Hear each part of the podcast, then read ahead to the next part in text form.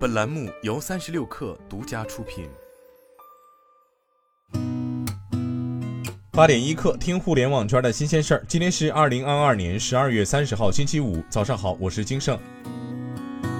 中国商飞公司昨天向市场交付第一百架 ARJ 二幺飞机，国产喷气支线客机迎来了批量化生产、规模化运营、系列化发展的新阶段。批产交付百架是一款商用飞机发展的重要里程碑，意味着 ARJ 二幺飞机航线机队的运行性能、运行水平与主流机型基本相当，标志着该机型的安全性和可靠性得到航空公司和民航市场的充分检验。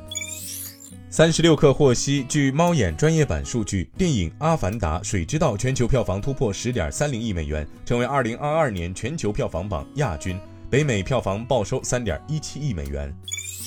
随着最后一台风机在二十八号并网发电，国家电力投资集团揭阳神泉二海上风电项目实现全容量并网，标志着中国商用最大单机容量海上风电场建成投运。揭阳神泉二海上风电场采用的十一兆瓦风机是目前中国商用单台功率最大的风机。该风机重量超过两千四百吨，叶轮直径二百零八米，扫风面积相当于四点七个标准足球场。一台风机的年发电量约为三千八百二十万度，可满足近两万户家庭一年的用电需求。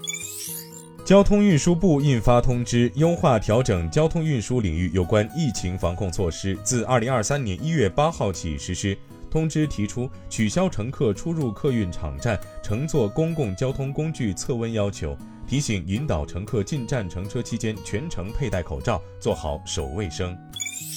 据报道，全球通胀压力大，传出苹果有意砍 iPhone 供应链价格保获利，锁定单价较高的镜头先开刀。明年上半年 iPhone 十四系列部分镜头砍价幅度高达两成，市场担忧镜头供应商大力光、玉晶光及舜宇等营运恐承压。大力光及玉晶光二十八号回应称，不评论单一客户订单动态。